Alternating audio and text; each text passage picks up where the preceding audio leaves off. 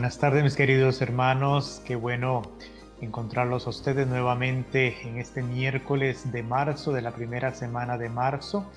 Y eh, pues es un gusto estar con ustedes nuevamente, ya pudiendo tocar un poquito la primavera y por eso me traje una de mis flores preferidas eh, hoy en la mañana que tuve que ir a comprar unas cosas para la casa.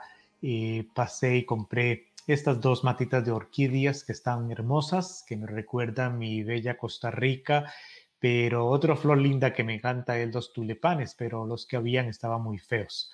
Pero entonces tenemos estas dos orquídeas para darle un poquito más ya de ambiente de primavera, un tipo ya más de hogar, de acogida y como ustedes saben muy bien, siempre es de mi casa a la tuya. Por lo tanto, tiene que estar siempre pues eh, el ambiente que sea hogareño, donde nos vamos eh, cada miércoles congregando juntos como familia, eh, alrededor de una taza de café, conversando, aprendiendo de nuestra fe.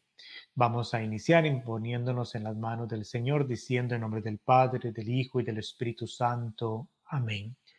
Gracias Señor te damos por este día que nos regalas, por la jornada. Gracias por este bello día acá, asoleado, y por regalarnos el don de la vida para poder crecer en nuestra misión como discípulos, como hijos e hijas de Dios. Ayúdanos a vivir una cuaresma cercana a ti, donde podamos crecer más en nuestra relación contigo en nuestra relación con las demás personas, en nuestra relación con nosotros mismos y en relación incluso con toda la creación. Ayúdanos a respetarnos mutuamente, a crecer en el amor y amarnos como hermanos y hermanas. Envía tu Espíritu Santo para que puedas abrir nuestro corazón y nuestro entendimiento para poder ser mejores discípulos misioneros. Todo esto, Dios Creador, por tu Hijo Jesucristo. Amén. En el nombre del Padre, del Hijo y del Espíritu Santo. Amén. Bueno, el cafecito. Mm, me lo hice hace como unos 20 minutos, ya se me está poniendo frío, pero no importa. Voy a acomodarme bien en mi sillita, en mi mecedora tica para sentarme ameno conversando con ustedes. Y aquí estoy observando un poquito de mensajes. Veo que Elizabeth Paredes eh, ya está conectada con nosotros. Espero que su papito esté mejorándose poquito a poco, que tuvo una cirugía ayer en Argentina. Isabel Rojas está con nosotros también eh, desde Moravia, Costa Rica. Está Isabel conectada. Gabriela Díaz, que está con su nuevo bebé, con eh, su bebecito y tal, quizá ahí está también Angelito, su esposo. Anita Banda, también cursillista de la Arquidiócesis de Washington. También está Teresa Velado junto con nosotros. Marta García, también del área de Maryland, conectada también con nosotros ya, igual que Marisol Latica Céspedes, también con nosotros. Bueno, vamos a a iniciar con nuestras preguntas que ustedes mismos han enviado. Gracias a Dios han entrado bastante preguntitas y pues obviamente no vamos a poder abarcarlas hoy todas. Como siempre van a quedar otras para el programa de la próxima semana que inclusive hay dos preguntitas de Sagrada Escritura que las vamos a dejar para la otra semana para ver si mi querido amigo Fray Javier se conecta con nosotros al mismo tiempo y sea él el que directamente responda a esas dos preguntas. Todavía no he hablado con él, tengo que ver si no choca la hora para que él pueda estar un miércoles en la tarde. Como él tiene clases, no sé cómo está su horario, entonces no, no les prometo que él vaya a estar, pero es la idea al menos que tengo. Y eh, vamos hoy a iniciar con cierta temita por acá. Bueno, voy a tomar mi traguito de café. Ponerla aquí al lado de la orquídea. Tomar mis apuntes de la primera preguntita que tenemos hoy. Siempre clasifico las preguntitas y las pongo con clip bien organizadito para no perderme yo en lo que estoy diciendo. Y que ustedes puedan comprender. Esta preguntita me la hicieron, imagínense, desde hace un mes, pero he tenido que resegarla porque tuve que comunicarme con eh, una amiga, psicóloga católica, eh, que yo recomiendo, Margarita Murillo, ella es costarricense. Cuando yo estuve en Costa Rica, Margarita Murillo, junto con otros psicólogos, eran las que realizaban los talleres de sexualidad y afectividad para los seminaristas del Seminario Mayor en Costa Rica allá en Paso Ancho, San José, Costa Rica. Y después eh, ella obviamente tiene prácticamente creo como dos doctorados, uno en psicología, otro en sexología, y e inclusive allá cuando estuvimos en Costa Rica, estuvimos trabajando muchísimo, yo a la, estuve llevándola, sobre todo como yo era maestro en dos colegios católicos, ah, eso hace muchísimos años, eh, ella me hacía talleres con los jóvenes de los colegios respectivos de la secundaria sobre sexualidad sana. Y eh, Después, hace como dos años, creo yo, más o menos, dos o tres años, la traje cuando estaba en la parroquia de San Camilo, en Silver Spring, Maryland, y me dio un taller hermosísimo, un taller de dos días sobre eh, sanación de la sexualidad, eh, sobre todo de la familia, donde primero hizo una parte con los hijos, después otra parte con los padres y después otra parte juntos padres e hijos. Un taller de día, de dos días. Un día trabajó con los papás, otro día trabajó con los jóvenes y en otro momento juntos.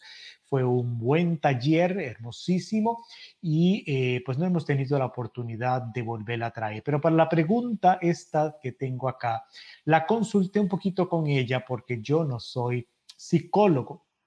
Y te acuérdese muy bien que en el documento papal de Fe y Razón, la fe no se pelea con la razón, con la ciencia, con el entendimiento. La ciencia nos ayuda y nos ayuda a comprender ciertas áreas que nosotros no comprendemos y que la iglesia tiene que iluminarse con la ciencia para tomar ciertas decisiones. Y sabemos muy bien hoy en día que eh, la psicología nos ha ayudado a comprender muchísimo sobre nuestra conducta humana, sobre lo que somos los seres humanos y por tanto es importante siempre eh, es importantísimo la consulta.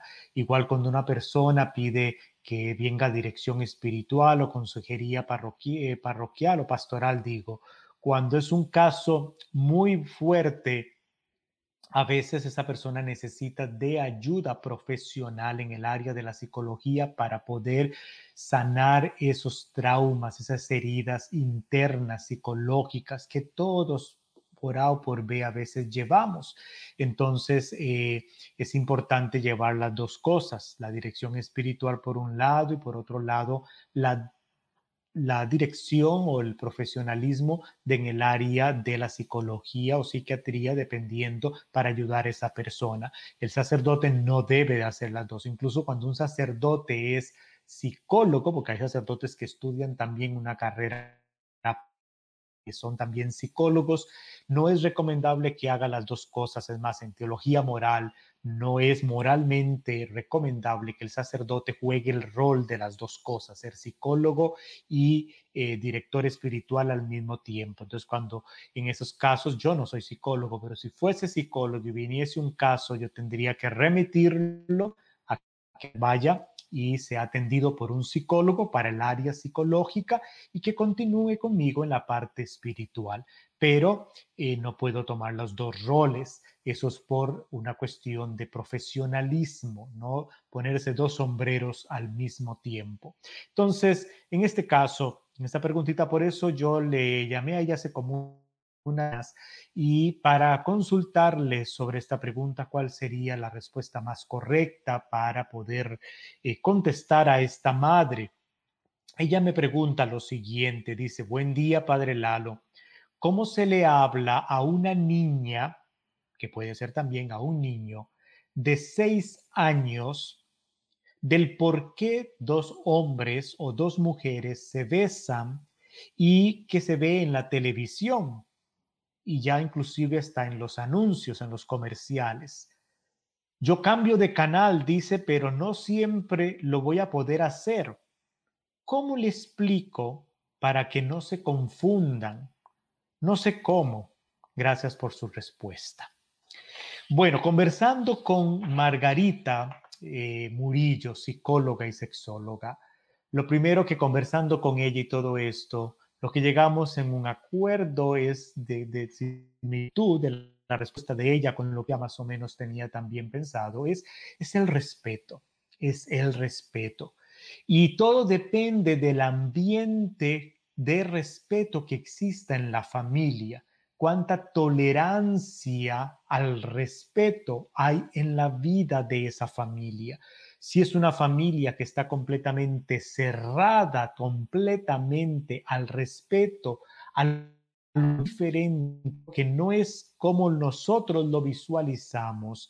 Entonces, eh, eh, eh, depende de los casos. Todo depende, me decía ella, todo depende de la familia de esa niña cómo son la mentalidad completamente educativa y creciente del respeto y la tolerancia que tengan los papás, que tengan los miembros de la familia en esa casa que esa niña está creciendo.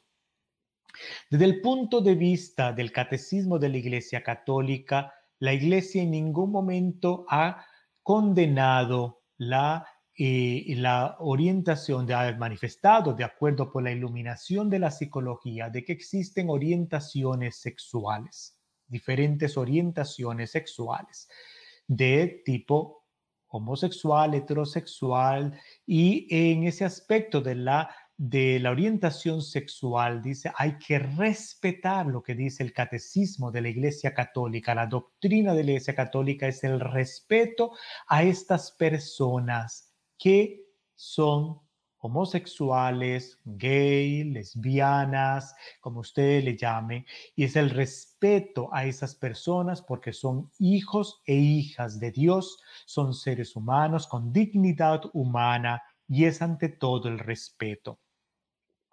Con el acto, los actos que realicen esas personas, ya eso es distinto. La cristiana católica es muy eh, eh, em, específica en ese aspecto, que una cosa es respetar a la persona y otra cosa es estar de acuerdo con el acto obviamente. Y ya para eso hay toda una pastoral que se hace con esas personas directamente. Pero a mí me corresponde como cristiano ante todo es el respeto a esas personas que con orientación sexual distinta a la mía, sea bisexual, homosexual, eh, heterosexual y con todo el aspecto del, del género, de transexual y todo eso. Mis queridas hermanos y hermanas, ¿Cómo explicar eso? Entonces me dice, a una niña de seis años que no comprende absolutamente todavía muy bien. Bueno, a veces tenemos como el miedo de, eh, de abarcar temas al respecto con una niña que a veces entienden más que nosotros. Entonces, una pregunta que me decía muy bien Margarita, decía la psicóloga, es, bueno, es primero hacer la pregunta, ¿qué tanto sabe ella al respecto? Y de acuerdo de ahí empezar a explicar. Y yo le explicaba a Margarita, es yo lo que le pienso decir a esta hermana es siempre hablar con la verdad. Siempre es hablar con la verdad.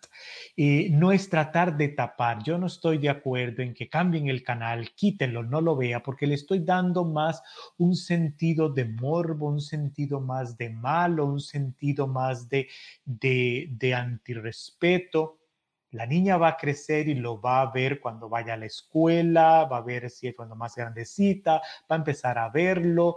Y no hay que tratar de tapar lo que hay y existe en nuestra sociedad, es sentarse con ella a un nivel de vocabulario que ella comprenda y es sentar y explicar en ese aspecto de que hay diferentes tipos de personas, de que tienen diferentes deseos, diferentes afectos hacia otra persona y que a veces expresan eso solamente por esa persona que es del mismo sexo, que no es correcto hacerlo completamente, pero que hoy nos encontramos con eso. Entonces es un poquito difícil, es difícil, no es fácil conversarlo, pero condenarlo y decirle no, y estoy creando ya en ese aspecto un en ella una mentalidad de irrespeto, de, de condenación, y yo como ser humano, no tengo que tomar el rol de Dios. Es Dios el único que juzga. Dios es el que único que puede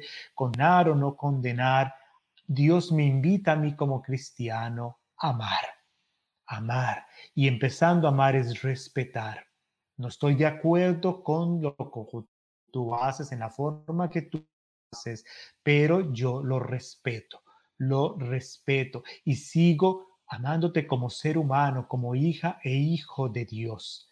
Y obviamente eh, eh, dentro de la televisión, el ámbito que creamos en ese aspecto, entonces es eh, en ese tipo de comercial. Ahora, no creo que lo pongan durante el día, si salen completamente a qué hora, qué canal es el que lo está poniendo. No todos los canales lo ponen, todo depende de la hora que sea. Entonces, si es en la noche, ya una niña de seis años, no debería quizás estar viendo programas de hora de la noche, eh, eh, aunque estén los adultos ahí viendo, qué sé yo, generalmente ponen cuestiones que van para nivel de los adultos. Entonces, ¿a qué hora es que esa niña está frente al televisor, eh, junto con, aunque estén con los otros adultos? Pero es sentarse con ella. ¿Qué sabes tú? A veces los niños saben más que nosotros ya los niños en el ámbito crecen van sabiendo un poquito más. Y entonces es el sentido del respeto de hablar con ella sobre estos asuntos, de que hay que respetar a todo y que se va a encontrar, mi querida niña, mi querida, como se le llame, tú te vas a encontrar con gente que, pero mi querida niña, eso no es normal en todas las personas. Eh, normalmente hay que amar a esas personas que hacen eso, no hay que discriminarlos, no es completamente su acción que ellos están realizando, no es correcta, pero eso no significa que yo tenga que discriminarlos, que yo tenga que hacerme enemigos de ellos, ni tampoco de burlarme, de hacer el bullying eh, en, ese aspecto contra esas categorías. Eh, debo de respetar y amarlos así como ellos son en todas las áreas, así como esta persona es, y puedes no solamente enfocarse ahí, sino enfocarse en las demás diferencias de todas las personas. Hay como este, como este niño que es morenito, como este niño que es chinito, como este niño que habla distinto, como este niño que tiene problemas para hablar, que es tartamudo, con este niño que es ciego. Esta persona también, estos que hacen estas acciones, hacen acciones que no son correctas de acuerdo a nuestra moral, a nuestra a lo que Dios nos pide de respetarnos unos con otros, pero hay que respetarlos a ellos y eh, crecer un poquito en eso. No va a poder entrar usted en cuestiones de dimensiones de ese tipo. El niño va a ir creciendo y si va creciendo en un sentido, en una familia de respeto, va a llegar a respetar a las otras personas.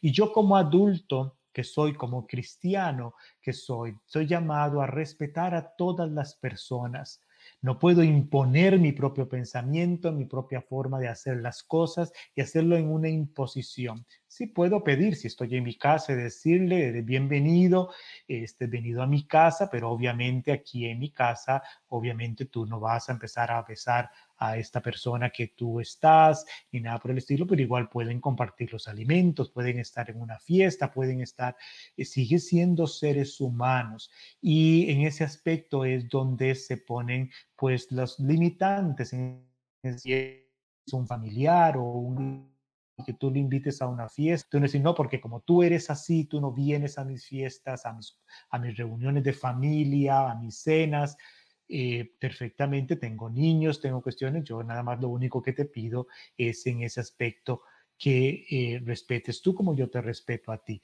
Todo, todo, todo se basa en el respeto, pero es hablar con la verdad con ellos. Nada hago yo con empezar a ocultar, porque cuando van a ir creciendo van a comprender y van a enterarse. Si mi mamá nunca me dijo, ¿por qué lo ocultó? ¿Cuál es el, el gran misterio y el tabú? No son tabús nunca más.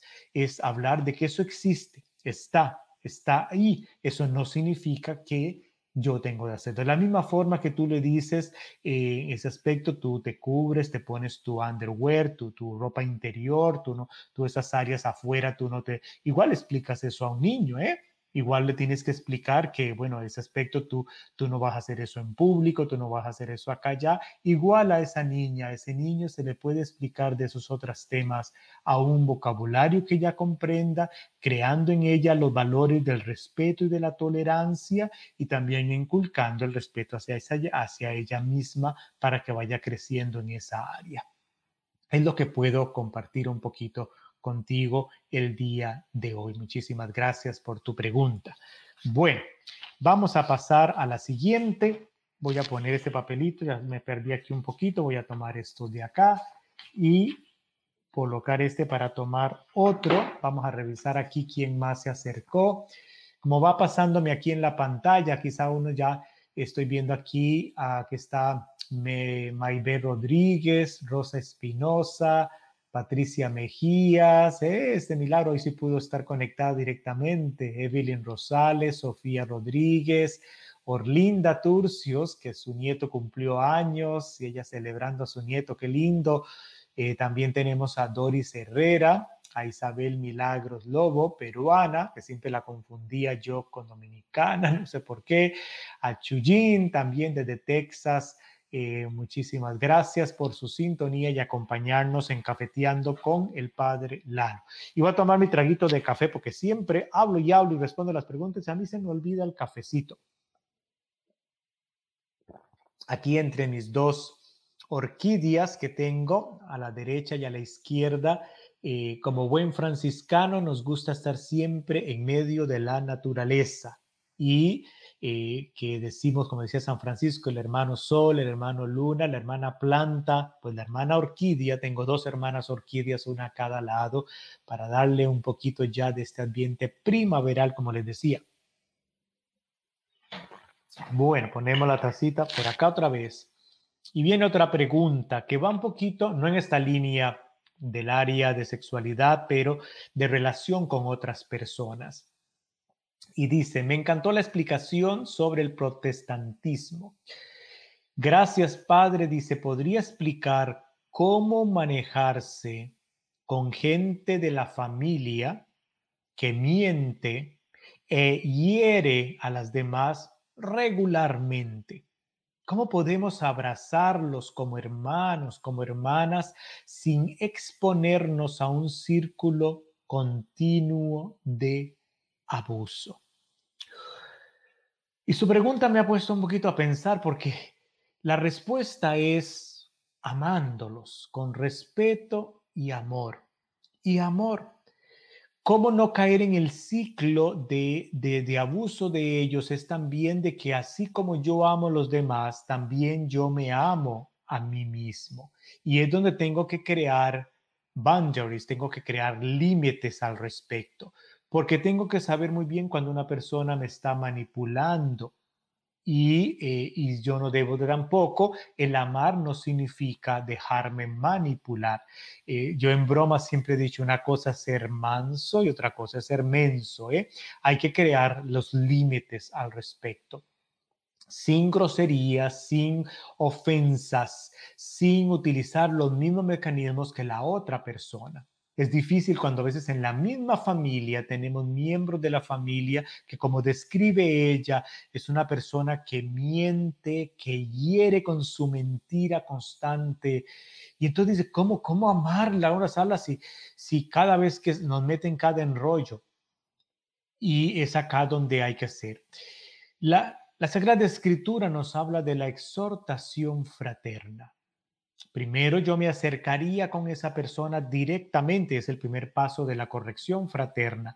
Me acerco a ella y hablaría directamente con ella y decirle, como se llame, María de los Palotes o Cuatro Triunfa o como sea, eh, y decirle, querida hermana, yo te amo como hermana que eres, como hermano que eres, somos de la misma sangre, somos hermanos de la familia y, no podría concebir mi vida en la familia sin, sin ti, eres parte de nosotros.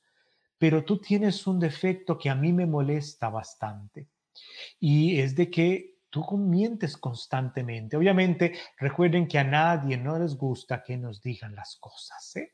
Nadie nos gusta que nos digan sobre todo nuestras verdades y todo es la forma en cómo tú te lo digas, cuándo se lo digas, en qué forma se lo digas. Entonces todo eso tiene que ver muchísimo. Y, pero si es en un ámbito de amor tranquilo, tienes que ver cuándo se lo voy a decir, cuándo vamos a hablar del respecto y, eh, y, eh, y decírselo. Eso te va a ayudar, por lo menos no te lo guardaste, te lo dijiste. Quizás esa persona nunca se lo ha dado cuenta al respecto. ¿Cómo no se va a dar cuenta? ¿Cómo no se va a saber? Se lo dije. Ahora, dice la corrección fraterna que si no te hizo caso a ti, voy y también me acerco con otra persona, otros hermanos, y también vamos y hacemos la exhortación, que en psicología también se utiliza lo que es una intervención entre todos los hermanos, ya no eres solamente tú, sino que resulta que la otra hermano, también tu papá y tu mamá están de acuerdo que esa persona tiene ese problema y entre todos la sientan y le dicen, no, no es cosa idea nada más de Lalo, yo también estoy de acuerdo con lo que dice Lalo. Creo que tú eres una persona que mientes y al mentir hieres a otras personas. ¿Cómo podemos ayudarte para que tú corrijas eso?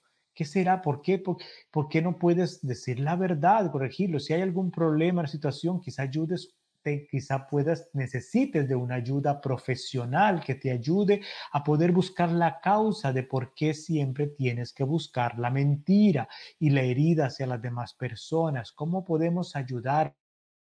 ¿Cómo podemos que tú puedas corregir eso que afecta la relación entre nosotros y nuestra familia? Y obviamente es ahí, si el hermano no quiere, obviamente el Evangelio fuerte dice que se ha expulsado, tú no vas a expulsar a miembro de la familia. Y en todos esos casos es amarle, pero si ya sabes que esa persona siempre, entonces a veces hay que guardar cierta distancia. Ya una persona es como, como el refrán que dice, cría fama y, eh, y de, échate a eh, ¿cómo es que dice exactamente? No me acuerdo. Cría fama y déjate algo, no me acuerdo el refrán completamente. Pero es eh, en ese aspecto, mis queridos hermanos, es siempre que yo tengo, y estoy llamado a amar a todas las personas y a amar a todas las personas me voy a encontrar con que son problemáticas, problemas que tienen problemas fuertes. Y aún así esas personas son a las que debo de amar con más intensidad, cuesta mucho más Dice que el amor cristiano debe llegar hasta, inclusive dice, ama a tu enemigo. Entonces decía al inicio que debo de crear esos límites. Si ya sé que esa persona me trae información, dice algo, yo sé que ya no puedo completamente confiar en esa persona. Y esto ya se lo he manifestado a ella. Si ella se aleja, si ella se o él se, se, ya no quiere ninguna relación ni nada, es porque esa persona no quiere hacer un cambio, no quiere dejarse ayudar. No es porque tú le hayas rechazado, no es porque tú lo hayas puesto afuera. Ella misma es la que ha puesto un bloque que no quiere avanzar, no quiere crecer. Así soy y no voy a cambiar. Una persona que dice así soy, ya no voy a cambiar. Estoy completo a la gracia de Dios. Entonces, si es una persona con la cual no se puede hablar, no escuchó, no escuchó tu consejo, no escuchó los consejos de todos los miembros de la familia y sigue así, entonces lo que se va a ganar es el, el mismo eh, que las personas ya no le crean lo que ella dice. Ella misma se va, a se va a sentir que ella no tiene voz en lo que dice y va a tener que buscar algo. Ahora, en ese aspecto es muchísimo orar por esa persona porque Dios sí puede transformar los corazones. Primero necesita ayuda profesional porque algo está pasando, algo ha tenido en su historia, en su vida, que le hace ser de esa forma. Y otra es que para Dios no hay nada imposible pedirle muchísimo a Dios por esa persona, porque si no, ella es la que se va a crear una fama bien feo, no solo con la familia, sino con las amistades y con los vecinos. Entonces siempre es el respeto a esa persona, amarlo sobre todas las cosas, pero eso no significa que yo pueda seguir confiando ya en esa persona lo que está diciendo, porque siempre va a llevar a la mentira.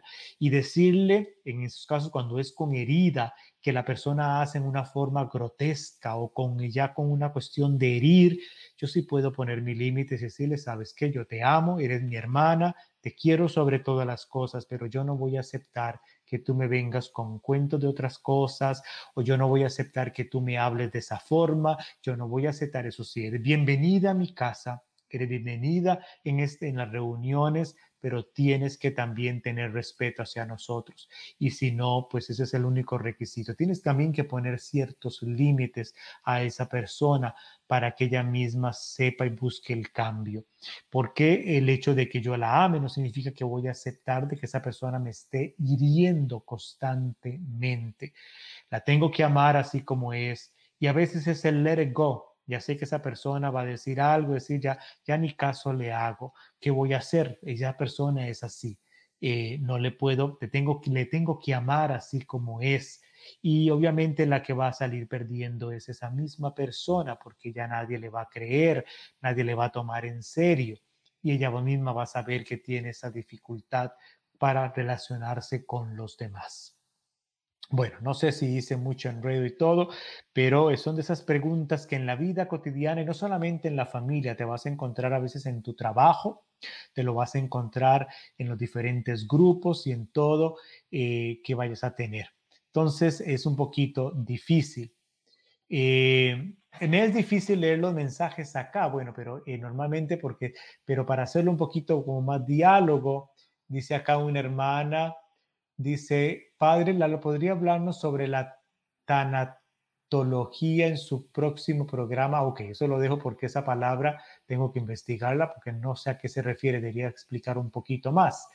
Y eh, dice, a mí me pasa también con miembro de mi familia, dice, cría fama y échate a dormir. Esa es la frase, echa, echa fama y cría, échate a dormir, algo así. Ya no sé eh, dice, bueno, aquí ya ya está poniendo nombres y todo, con lo cual yo pido que seamos discretos porque todo el mundo lee los mensajes ¿eh? y, hay que tener siempre caridad con las personas. Eh, bueno, esos los puedo mensajitos, yo los leo después porque ese está bastante largo, no lo puedo leer ahorita. Bueno, vamos a continuar. ¿Qué hora es? Las 4 y 32, porque el tema que viene y es que me han entrado varias preguntitas que las voy a unir en una sola respuesta, porque me entraron a ver una, dos, tres personas me preguntaron y son preguntas muy similares, quizá por estar en el tiempo de cuaresma. Entonces, todas me preguntaron sobre el aspecto del ayuno y de la carne, de la abstinencia de la carne. Entonces dije, bueno, eso es toda una temática que vamos a abarcar en estos 30 minutitos que nos queda. Vamos a leer la pregunta. Dice, mi pregunta es, ¿hay varias formas de ayuno? Porque dice, mis papás me enseñaron a ayunar solo para Semana Santa. Dice, mi papá me enseñaron que yo debería, debería de ayunar en Semana Santa y que el ayuno que ellos me enseñaron era comerme la mitad de una tortilla en la mañana, otra mitad de otra tortilla al mediodía, ah, no, perdón, que al mediodía comer normal y en la cena comer la mitad de otra tortilla. Dice, eso fue lo que me enseñaron mis papás y era solamente hacerlo el jueves santo, el viernes santo y el sábado de gloria. Y no sé qué otra clase de ayunos hay, Padre. Por eso quiero preguntarle, y dice, eh, discúlpeme por la, pregunta, bueno, no hay por qué disculpar, este programa se trata de eso, que tú preguntes. Esa es la primera pregunta. Pero otra persona por ahí me pregunta, dice, día de comer carne es los viernes. Dice, yo tengo entendido que el día de no comer carne es los viernes, pero ahora resulta que se dice que también los miércoles, padre, ¿cuáles? ¿Son los viernes o son los miércoles o son los dos días? Eso es con respecto a la carne. Y la última pregunta, creo que fue ayer o algo, pero le dije, bueno, como voy a hablar de la misma temática y antes de que se me acabe cuaresma, por eso la uní junto con estas dos, dice, ¿es pecado comer carne de res en la cuaresma, Padre? Bendiciones. Entonces, eso es lo que vamos a tratar de responder estas tres preguntas de cómo ayunar, cuál es el tipo de ayuno, qué tipo de ayuno y con respecto a la abstinencia de carne, cuándo es que se debe de hacer, si son los viernes, si son los miércoles, si son todos los días o son dos días, y, eh, y si es pecado si yo lo como y me voy a ir al infierno. Esas son las tres preguntas que tenemos. ¿Qué vamos a decir al respecto? Bueno, antes de hablar de ayuno y antes de hablar de abstinencia, hay que hablar un poquito de lo que es la cesis o penitencia que ha existido en la iglesia, en nuestra tradición de la iglesia desde miles de años, que el, y el ascesis es, voy a leer aquí textualmente, la penitencia es el arte, dice el padre Rainero Cantalamesa, esa frase es de él, el padre Rainero Cantalamesa dice, la penitencia es el arte de quitar todo lo que estorba en el ser humano a fin de hacer visible esa santidad ya contenida en el ser humano desde el bautismo. Y me encantó porque lo habla muy con palabra muy de lo nuestro. El Padre canta la mesa. Vuelvo a repetir, dice es el arte. La penitencia, la ascesis, es el arte de quitar todo lo que estorba, venga, todo lo que estorba, lo que que tiene que estorbar en el ser humano, en mi persona, dice que no me hace visible, que no hace poder ver la santidad que Dios me ha regalado por medio del bautismo. Entonces, toda la forma de poder yo limpiar todo eso que estorba, que quita, que no deja ver lo santo que Dios ya Dios ha puesto en mí como bautizado, es lo que llamamos la ascesis o la penitencia. Entonces, habla también de que la ascesis es la herramienta, es la herramienta que yo necesito para fortalecer esos muros por los cuales transitan tantos deseos y aspiraciones humanas que nosotros tenemos que no nos dejan en nuestra vida aspirar a la santidad, a la realización como cristianos y como seres humanos. Y que entonces para alcanzarla, y entonces el instrumento que yo utilizo, entonces la sed y la penitencia que va dentro de esto, como el ayuno y la abstinencia, son instrumentos, son instrumentos, son herramientas que me van a ayudar a mí para poder crecer en esa santidad que ya el Señor ha sembrado en mí desde mi bautismo y que me van a ayudar a mí a poder centrarme, a guiarme, a dirigirme hacia esa realización que Dios me invita de perfección, de santidad, todos estamos llamados a la santidad. Todas las personas, todos los hombres y mujeres, todos somos llamados a esa trascendencia de ser felices, de ser santos. Pero a veces nuestra naturaleza humana nos lleva a ciertas tendencias que nos sacan un poquito de nuestro caminar y por eso ocupamos herramientas que nos ayuden a enderezar nuestro camino y colocarnos en el camino correcto. Entonces, entendiendo este sentido, eh, habla la, exhortación, el documento, la exhortación apostólica del finado ya el Papa Juan Pablo II sobre la reconciliación y la penitencia, que él escribió un documento. Dice él en ese documento, la penitencia es todo aquello que ayuda a que el Evangelio, la buena nueva, la buena noticia del Señor, pase de la mente al corazón y del corazón a la vida práctica, a la vida cotidiana. Entonces, ¿qué es la penitencia? La penitencia, que hay diferentes formas de vivir la penitencia, es eso que me ayuda a mí a que el Evangelio, la noticia de la buena nueva, de que Dios me ha salvado, de que Dios quiere darme vida y vida en abundancia, pase no solamente de lo racional, pase al corazón y del corazón a la vida cotidiana, en mi conducta, en la forma de yo llevarme todos los días. Eso es lo que es la penitencia.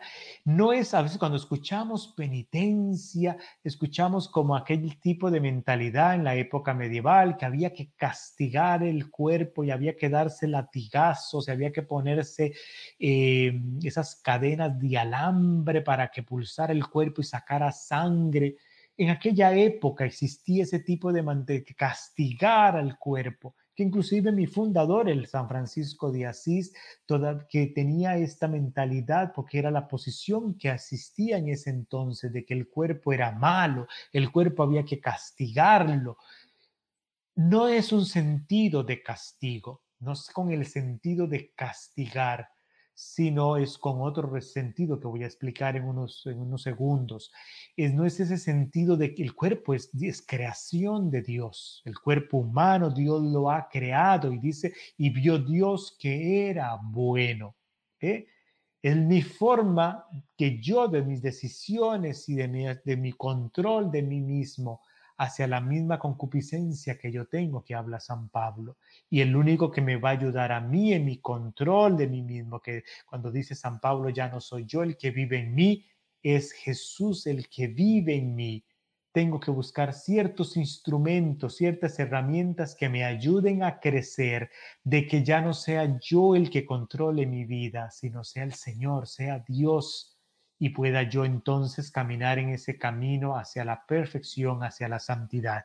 Entonces, en este aspecto de, la temática de la cesis, de la penitencia, tenemos lo que es el ayuno y la abstinencia. Y para ello vamos a ubicarnos en el derecho canónico. El derecho canónico lo habla muy bien. El derecho canónico es donde viene todas las estipulaciones de, de que nos ayudan a regular de lo que debemos y no se debe hacer dentro de la iglesia, en la iglesia católica, el derecho canónico de la última versión del año 1983. Desde los eh, cánones 1249, 1249 hasta el 1253, estos cuatro cánones nos hablan sobre el ayuno y la abstinencia en la iglesia católica y es lo que nos rige. No es lo que un padrecito diga, no es lo que un predicador diga, eh, lo que la iglesia estipula es esto. Y de acá pues viene un poquito para agrandar. Muy bien. Lo primero que debemos de entender un poquito es que la iglesia recomienda estos actos o formas o instrumentos de penitencia como el ayuno y la abstinencia en momentos específicos del año para hacerlos juntos como hermanos y hermanas, como cristianos. Tú lo puedes hacer cuando tú gustes, porque te dice exactamente, y lo vamos a ver ahorita dentro de los mismos cánones, todo cristiano lo puede hacer en un momento, como yo, por ejemplo, hace unos 20 años que tenía que tomar una decisión importante en mi vida cuando estuve en el noviciado en México. ¿Y qué hice? Incrementé más mi oración, me agarré muchísimo de la Santísima Virgen María para pedir su intercesión y también me ayudé muchísimo del el instrumento de la práctica del ayuno. ¿Para qué? Para vaciarme de mí mismo para poder dejar a Dios que entrara en mi vida. Y entonces el ayuno me ayudó como práctica espiritual, penitencial, para poder yo tener esa área espiritual más fuerte en mi vida para poder tomar la decisión que tuve. Y yo doy testimonio de que el ayuno en ese momento de mi vida me ayudó muchísimo, me ayudó muchísimo. Fue esta práctica espiritual que me ayudó después de practicarlo con, con esa intención específica para esa decisión importante que yo tenía que realizar, que yo tenía que hacer. Pero entonces, la iglesia no te dice que tienes que hacerlo siempre. Vamos a ver ahora qué es lo que nos dice la iglesia, pero uno puede optar a hacer esas prácticas cuando tú gustes, en ciertos momentos de tu vida, para poder, como decía nuestro padre eh, Canta la Mesa, de vaciarte completamente a ti, para que te estorba, para poder dejar a Dios que entre, poder tomar una decisión correcta, o para poder crecer en mi área espiritual y eh, poder yo ser más libre y no ser que mi propio eh, cuerpo sea el que me controle y me diga qué es lo que tengo que hacer y que crecer en la voluntad. Para crecer en la voluntad, soy yo el que dice a mi cuerpo qué es lo que yo hago. Yo crezco en mi voluntad y no que sea el cuerpo sea lo que yo voy a hacer. Eh, Entonces vamos a entrar primero con esto antes de entrar en otras áreas un poquito más ahí, pero primero vamos a ver lo de los cánones. En el canon 1249 dice así, todos los fieles, cada uno a su modo, están obligados por la ley divina a hacer penitencia, que fue lo que expliqué, o sea, a crecer en santidad, a quitar lo que estorba, ¿eh? a quitar lo que estorba para poder crecer más en esa santidad que Dios ya ha puesto en mi bautismo. Dice, todos estamos obligados a buscar de diferentes formas el hacer penitencia. En eso, todos estamos obligados a buscar ese crecer en nuestra santidad. Sin embargo, para que todos se unan en alguna práctica común de penitencia, o sea, para, sin embargo, como iglesia, como hermanos y hermanas, para hacer algo juntos como hermanos y hermanas, se ha fijado unos días específicos penitenciales para que entonces yo diga, vamos a hacerlo juntos como hermanos y hermanas en la iglesia en ciertos momentos del año en los que se dedican, dicen los fieles, de manera especial a la oración, a las obras de penitencia y de caridad, y se nieguen a sí mismos, cumpliendo con mayor fidelidad a sus propias obligaciones, sobre todo observando el ayuno y la abstinencia de acuerdo a los cánones siguientes. Entonces, es una práctica que la iglesia está diciendo, hagámosla juntos y hagámosla juntos estos días específicos. Todos los cristianos juntos, desde Singapur hasta Brasil y hasta Estados Unidos y Argentina y África y Asia, todos los cristianos unidos como familia en estos días específicos vamos a enfocarnos en la penitencia juntos como familia en este específico momento. Y es lo que recomienda en ese aspecto la iglesia. Entonces, en el 1250, el canon 1250 dice, en la iglesia universal, toda la iglesia de todo el mundo, son días y tiempos penitenciales todos los viernes del año y el tiempo de cuaresma. O sea, tiempos penitencial. Aquí no está hablando de ayuno y de abstinencia, sino de tiempo penitencial, de hacer obras para yo crecer en mi santidad, para quitar, como decíamos, antes, todo eso que estorba y poder ha puesto en mí crezca. Dice todos los viernes del año todos los viernes y todo el tiempo de cuaresma. Todos los 40 días de cuaresma son tiempo penitencial, o sea, tiempo para incrementar en la oración, para incrementar en las obras de piedad y de misericordia y que incrementar en el negar a sí mismo, en el negar sí mismo.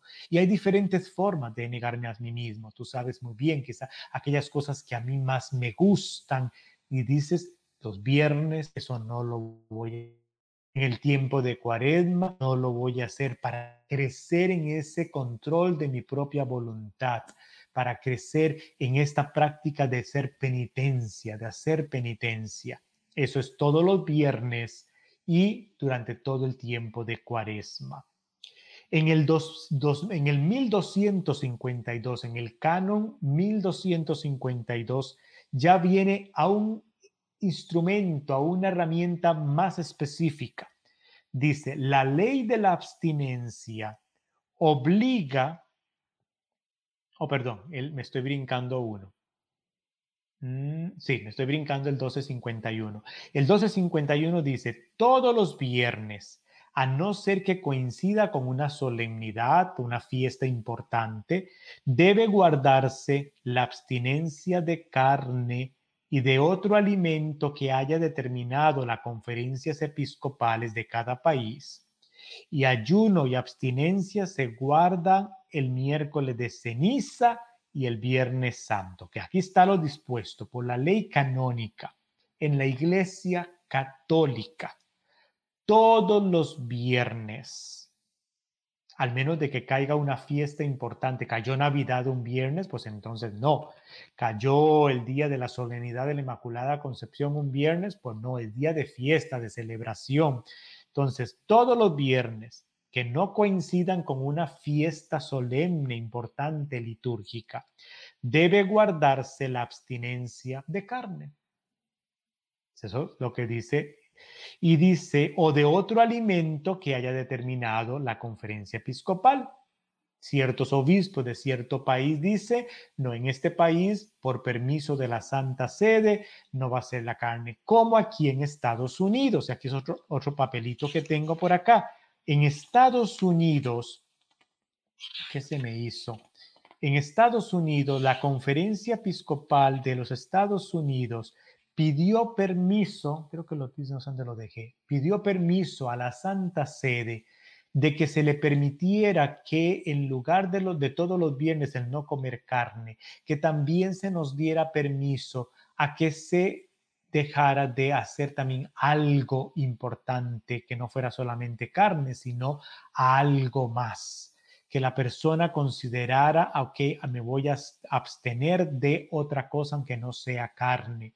Y eh, eh, fue concedido. Entonces, aquí en Estados Unidos, en la conferencia episcopal en Estados Unidos, los obispos de Estados Unidos tomaron el acuerdo, pidieron a Roma, Roma lo aprobó. Entonces, aquí en Estados Unidos, no solamente todos los viernes del año, no es con respecto solo a la carne, sino que es un día donde todos los cristianos de acá podemos, no solamente la carne, sino otras cosas, porque a veces, ¿qué haces tú con no comer carne, pero te comes un montón de camarones o una langosta?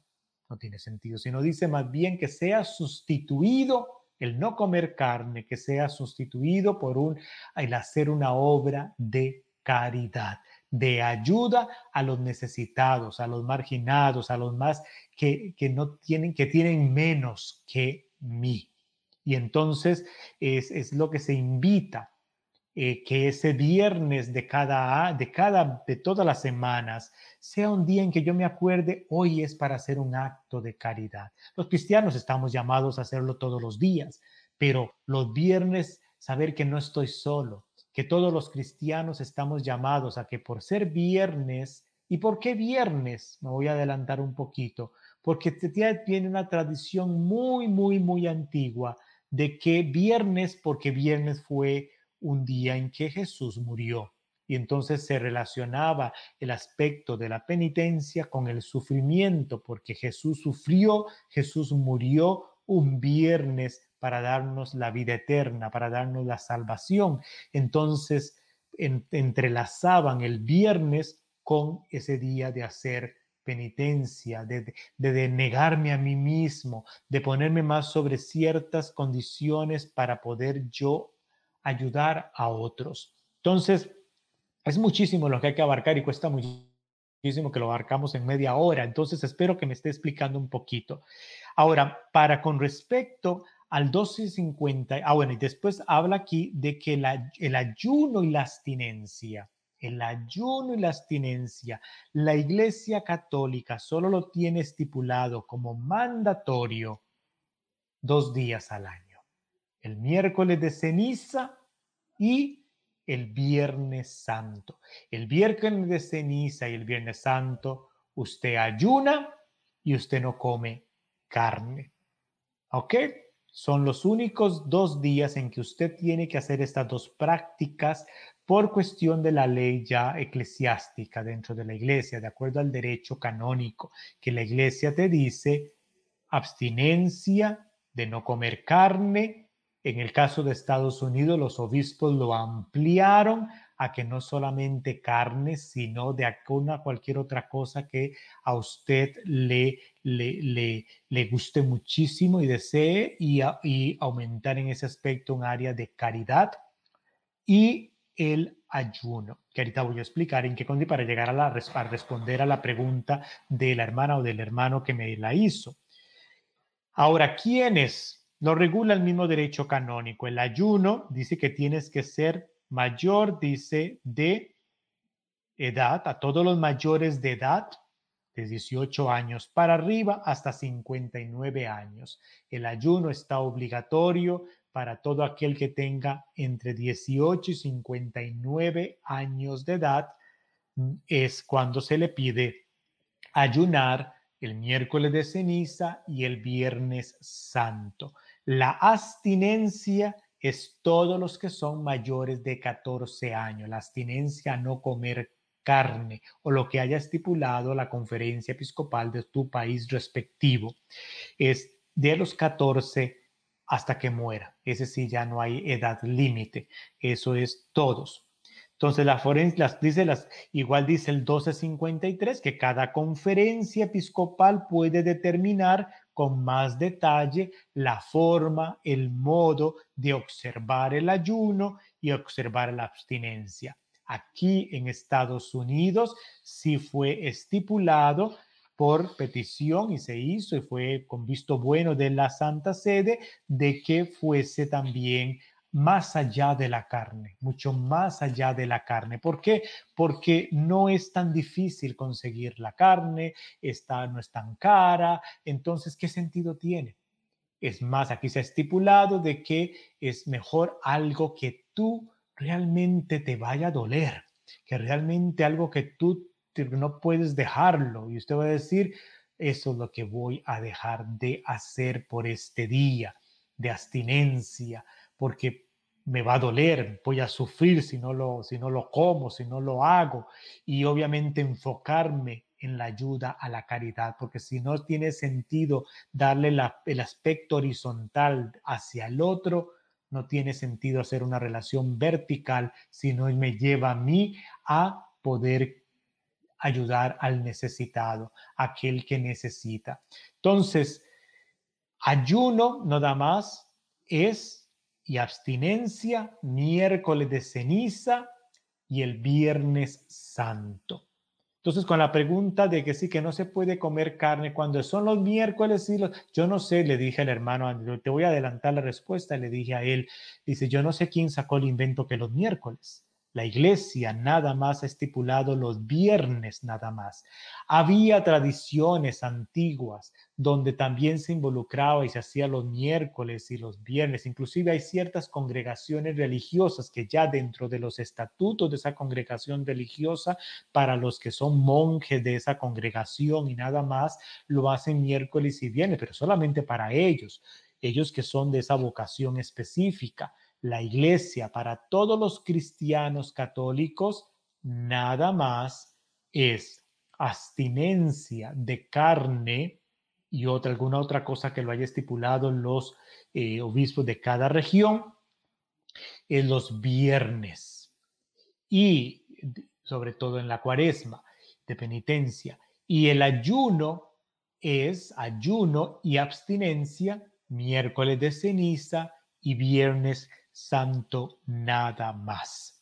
Entonces, la abstinencia es con respecto al comer carne. ¿Por qué carne? ¿Y cuál carne? La carne roja, la carne no es por el color, es la carne de res o la carne que es de animal que de los mamíferos o ave de corral son las que no son permitidas. ¿Por qué? Porque existía la mentalidad en aquel entonces de que eh, las, se, se relacionaba el animal que andaban en la tierra con respecto a lo mundano. Entonces había una relación ahí, lo relacionaban. Entonces por eso se dejaban, dejaban de comer la carne de aves o de mamíferos porque era lo que significaba como lo mundano. Entonces le daban el simbolismo de qué es, porque quiero dejarlo del mundo, quiero enfocarme en lo espiritual y entonces voy a dejar de comer carne como una simbología, como un símbolo de que estoy optando por las cosas espirituales y no las cosas del mundo. ¿Ok? Eso existía desde los inicios cuando se le daba esa interpretación y todavía viene desde la tradición judía con respecto también en esta mentalidad de los, los animales eran clasificados, los animales que eran mamíferos, terrestres, las aves de corral o aquellos que eran de agua fría como los peces y eh, eh, de agua dulce. Entonces había toda una clasificación y de acuerdo a esa clasificación de los animales era que también se clasificaba para los actos de piedad. Hoy en día, hoy en día sabemos muy bien que es con carne de res o de ave, de, no de, de ave de corral, que no se puede comer en los viernes de abstinencia. Y eh, eh, que dijimos que, bueno, los viernes, ¿verdad? Los viernes, todos los viernes y sobre todo el miércoles de ceniza y sobre todo el viernes santo.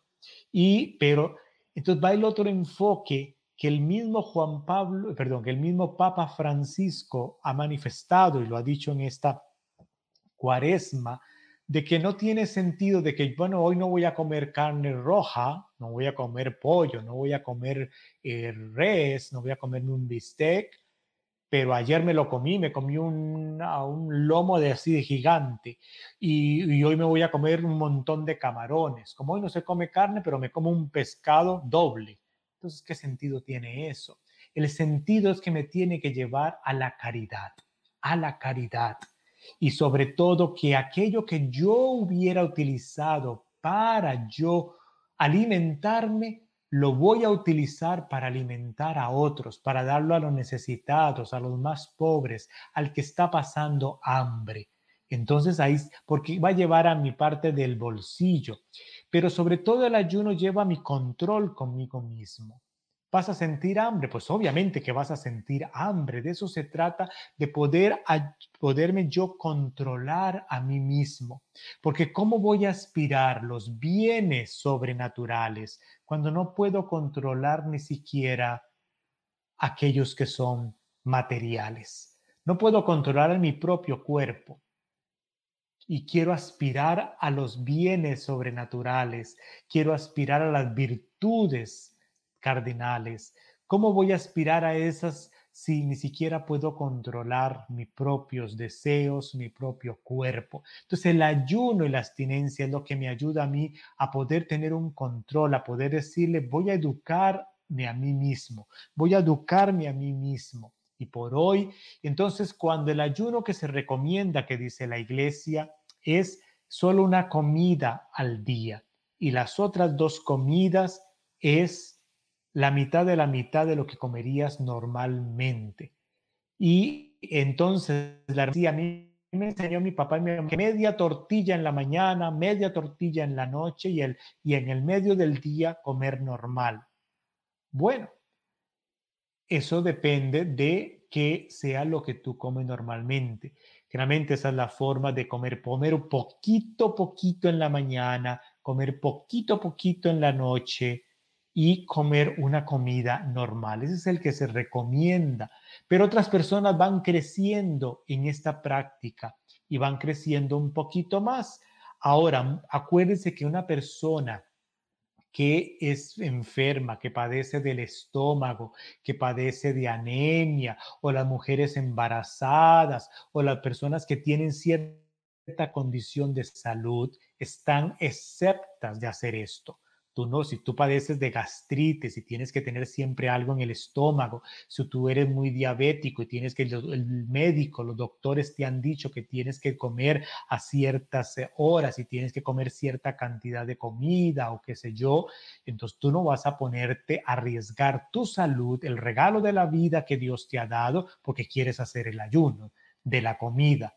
Quizá ahí te recomendaríamos, porque no ayunas otra cosa? ¿Por qué no dejas, más bien busques qué es otra cosa que tú puedes hacer diferente? Pero si eres una persona sana, que está en una edad entre los 18 y 59 y quieres hacer para tú controlar tu dominio, dice, bueno, hoy no voy a comer esto o aquello, voy a reducir mi comida nada más a comerme un cereal. Cada persona debe de saber hasta qué punto, pues, qué es lo que puede o no puede. Lo mismo que dice el Evangelio lo que hace tu mano derecha que no lo sepa la izquierda, que cuando ayunes no vas a ir a decirle al medio mundo estoy ayunando y estoy aquí triste porque estoy haciendo de que te vale.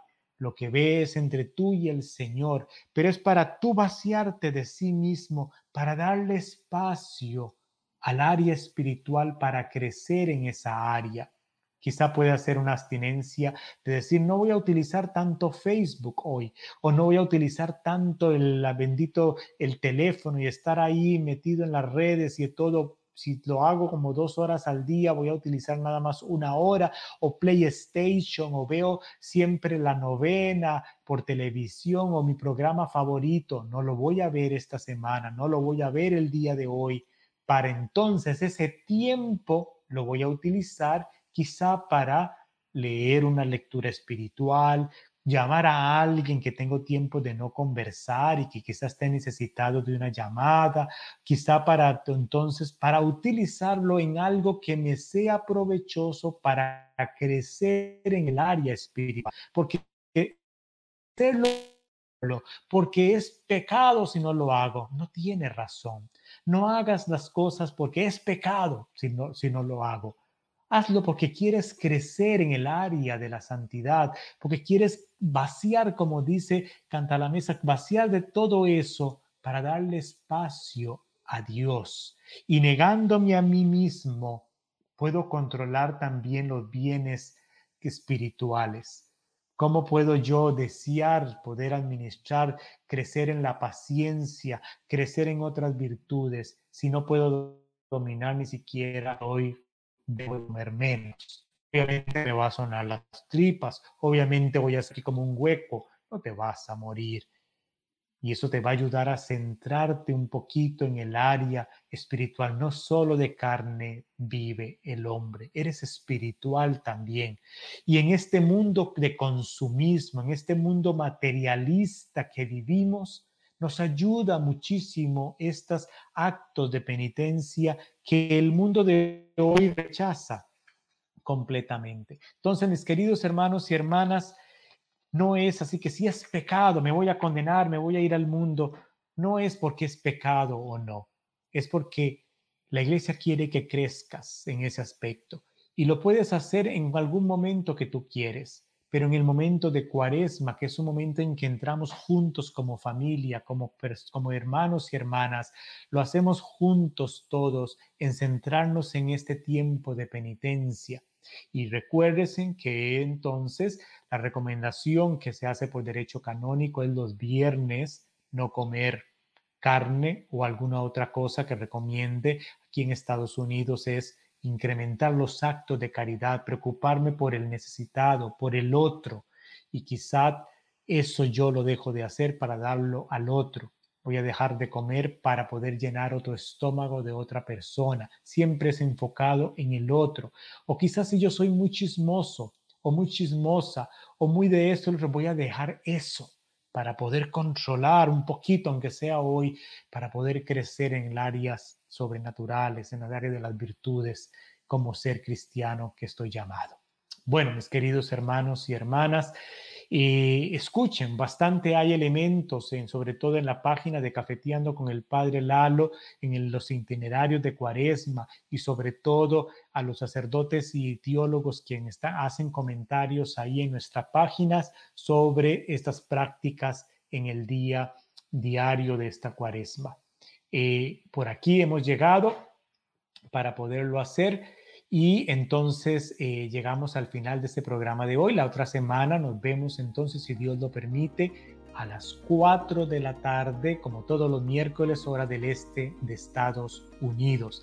Y eh, como siempre, desearles que vivan una cuaresma preciosa para tú vaciarse a sí mismo, para que pueda entrar el Señor y vivir una Pascua de alegría, de hermosura, porque hemos crecido un poquitito, un poquitito a ser un poquito mejores que lo que éramos el año pasado. Dios me lo bendiga muchísimo. En el nombre del Padre, del Hijo y del Espíritu Santo. Amén.